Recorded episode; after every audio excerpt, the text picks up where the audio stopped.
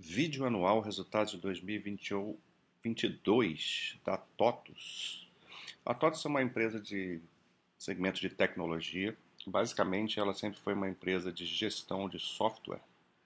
Ajuda outras empresas a fazer a integração dos seus sistemas, melhorar a performance, é, melhorar vendas, ser mais produtivo, coisas desse tipo, né? E a empresa veio mudando ao longo dos anos, né? É, originalmente era uma empresa de é, EPR, né, como se fala, mas começou a criar outras dimensões, né, outros segmentos, separando, agregando, né, outros tipos de serviços que ela que ela opera para os seus clientes. Ela é dividida em três segmentos, a gente vai ver ao longo da apresentação e outros detalhes que eu vou falar aí da história da empresa. Então, uh, de cara aqui, aqui a gente já consegue ver né, esse ecossistema que eles chamam de em três dimensões, né? E que tem a parte de gestão, que é a principal parte, né? Que a empresa sempre já tinha, é, que são os, basicamente os softwares de gestão. Existem outras coisas também. A parte de business performance, ou BIS performance, que, que é a parte que a empresa auxilia os seus clientes a serem mais produtivos, é, marketing né, com clientes, satisfação do cliente. E a parte de, de TechFin, ou FinTech, né, eles chamam de TechFin por conta de ser uma empresa de tecnologia, mas é a parte de, de financiamento para os seus clientes. Né? Então, um ano a gente já vê aqui os principais destaques, eles ressaltam a receita líquida ultrapassando 4 bilhões, crescendo 27% sobre 21, que é um é, é um crescimento muito bom, porque a empresa em 21 já vinha crescendo forte também. E uma geração operacional de caixa é, brutal aí de 1,2 bilhão no ano, crescendo 71% contra o ano anterior.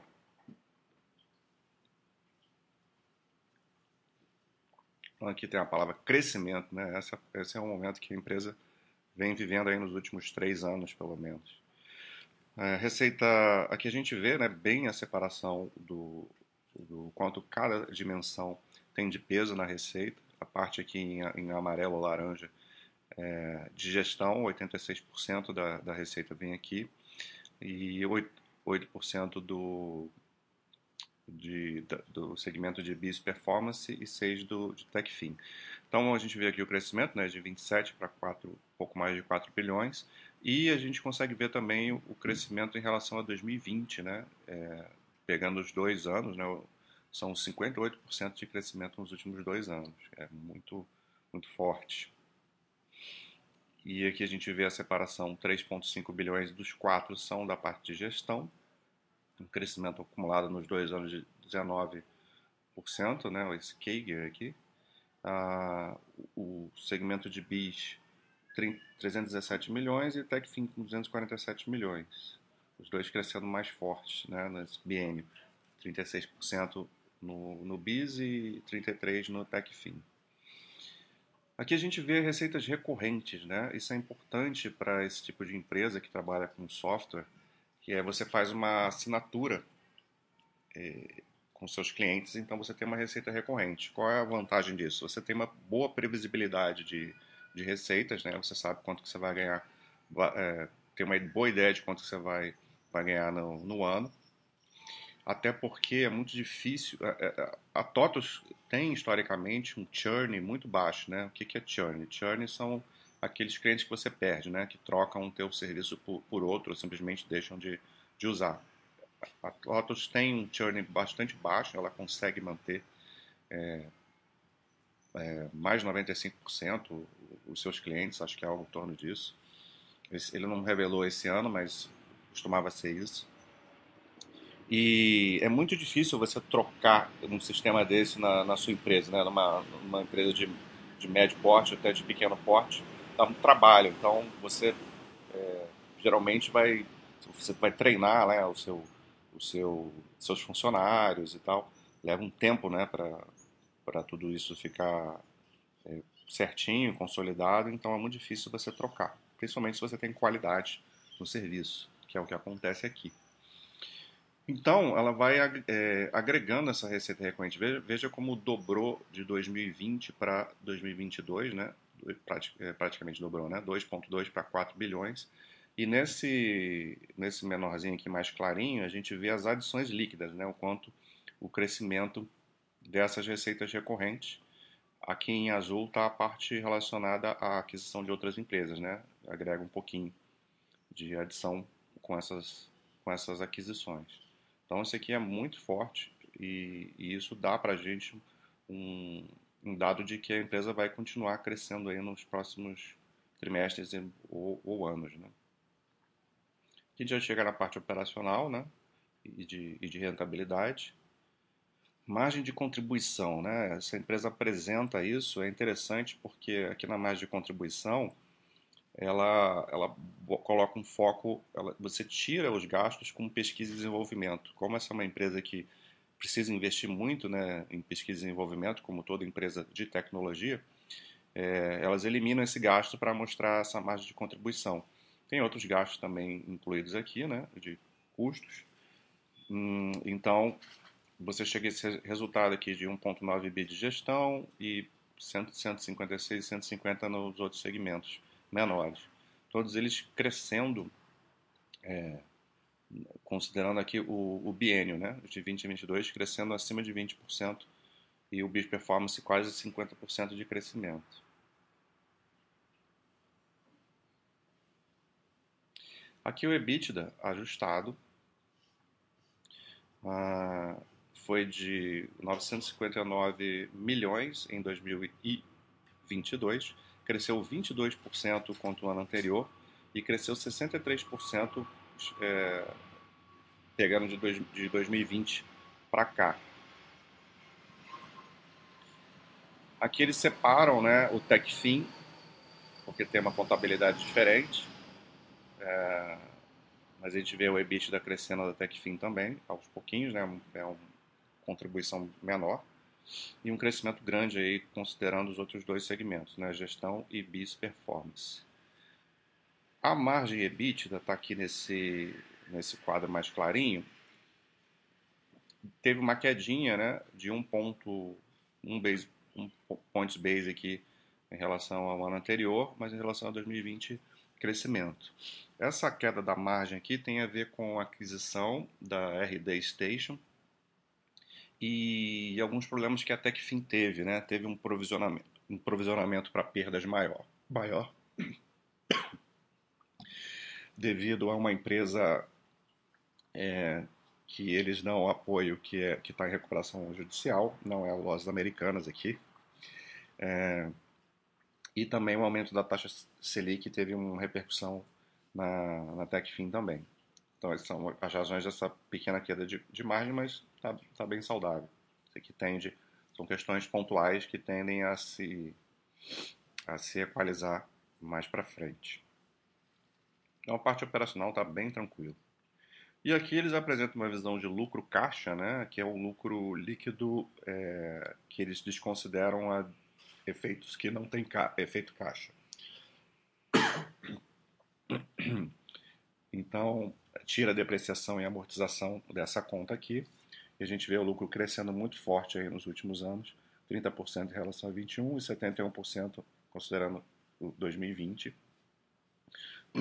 E uma margem é, crescente, né? uma margem boa. Não sei se vai ter voz até o fim dessa apresentação, mas a gente já, já basicamente cobriu tudo. Aqui eles entram em detalhes no segmento de gestão é, mas aí é repetição e aqui eles vão focar no crescimento do trimestre, né? A gente vê crescendo o, o serviço, o software as a service, né? O serviço de software e também a parte que está na nuvem, né? A cloud. De novo aqui a taxa de renovação, né? Da, que já, já expliquei. É, ah, aqui tem o que eu tinha falado, né? Um churn, a renovação de 99%, justamente não estava enganado, mantendo esse patamar aí. É um churn muito baixo. Aqui mais uma vez a margem de contribuição crescendo ao longo do, do, do ano e cresceu 24% no segmento de gestão, mantendo margem sobre a receita líquida é, é, no mesmo patamar. Aqui o segmento de Business Performance também apresentando um bom crescimento ao longo do ano. Taxa de renovação de 97,5%. Aqui a gente vê a margem de contribuição crescendo também ao longo do ano, né? 28% no total. Perdeu um pouquinho de margem sobre a receita líquida aqui, nessa, nesse segmento. E finalmente a parte de TechFin, crescendo receita. Parte de inadimplência, é sempre bom olhar, é uma inadimplência bem baixa, 1,5%, bem abaixo da, da média do Brasil, que é 3,2%. Então, está bem tranquilo aqui até que fim também. E aqui a margem de, de contribuição crescendo um pouquinho menos e teve uma queda maior da principal é, queda de margem aqui foi veio da Techfin mesmo, por conta dos fatores que eu comentei antes, né? Até que fala é, de um provisionamento para um cliente, né? perda esperada, é, um afiliado que entrou em recuperação judicial.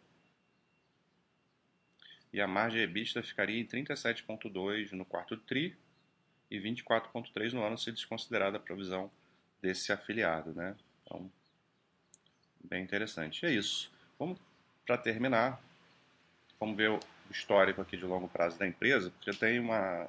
Eu sei que eu já falei, falo todos os anos, mas vou repetir sem grandes detalhes, né? A empresa era uma empresa em crescimento, né, historicamente, desde lá de trás, crescendo receita todos os anos, até que é, é, aqui não vai mostrar muito a, a, essa história. A receita praticamente cresceu todos os anos e explodiu a, mais recentemente, né?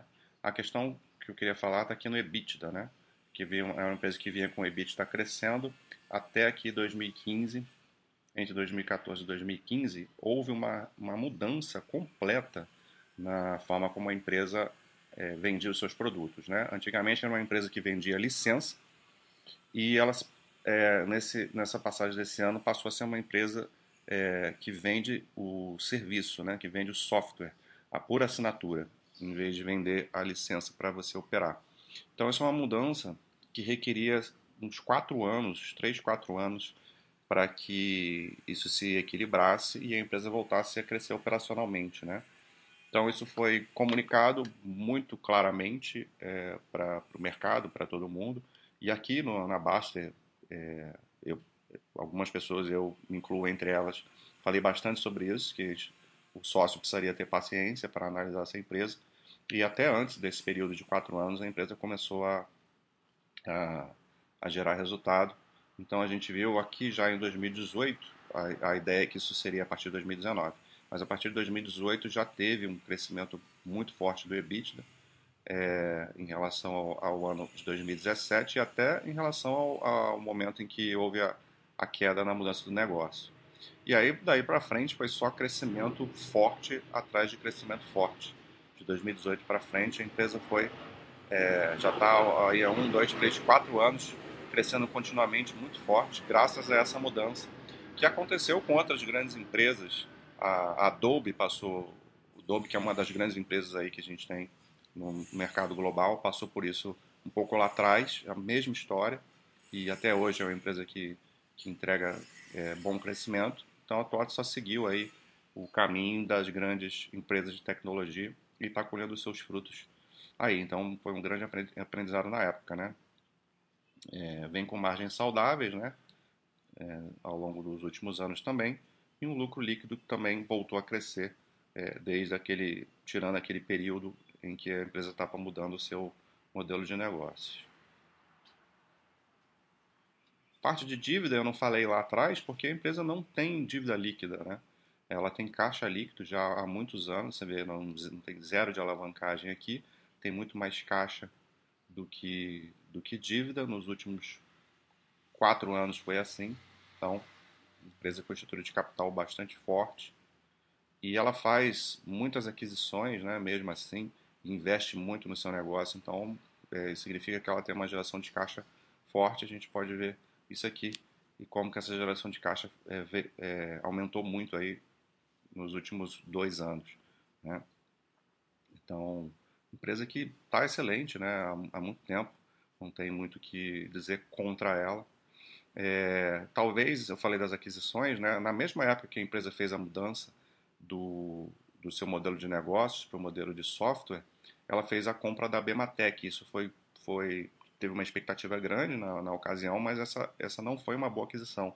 A empresa não conseguiu é, ter bons resultados com isso. Claro que existem sempre coisas que vão agregar ao serviço, mas ela até se desfez de parte dessa compra. Foi uma compra que foi uns 500, 550 milhões, mais ou menos, na época. Não funcionou, mas a empresa tem um histórico de aquisições, diversas aquisições menores, claro, a maioria, mas todas dando, é, dando certo, dando, fazendo que a empresa tenha sucesso. E a gente vê isso aqui, uma empresa que no longo prazo tem um crescimento absurdo. Teve sim essa queda, mas era uma queda que foi programada e avisada, né? Por esses, por esses anos aqui. Gerou muita histeria aí na, na no mercado e, e, e, aqui mesmo, no site da Basta, muito embora a gente sempre explicasse o que estava acontecendo.